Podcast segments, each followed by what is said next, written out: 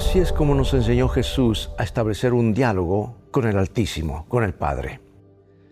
Padre nuestro que estás en los cielos, santificado sea tu nombre, venga tu reino, hágase tu voluntad en la tierra, así como se hace en el cielo. Danos hoy el pan que necesitamos, perdónanos el mal que hemos hecho, así como nosotros hemos perdonado a los que nos han hecho mal.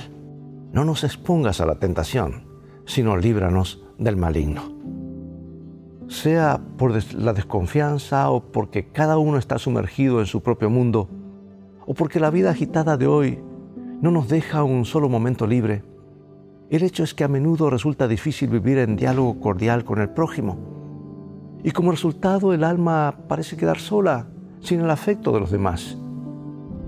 Y esta ausencia de diálogo, ¿cuántos males acarrea?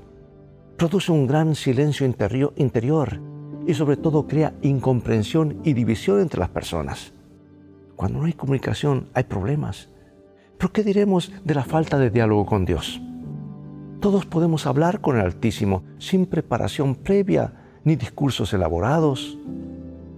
Lo que necesitamos es cultivar el hábito de hablar con Él y hacerlo con la confianza de que, de que Él nos escucha y nos responde. A un hombre incrédulo que se, se burlaba de la idea de que Dios pueda contestar una plegaria. Cierta vez le preguntaron, ¿y acaso usted ora?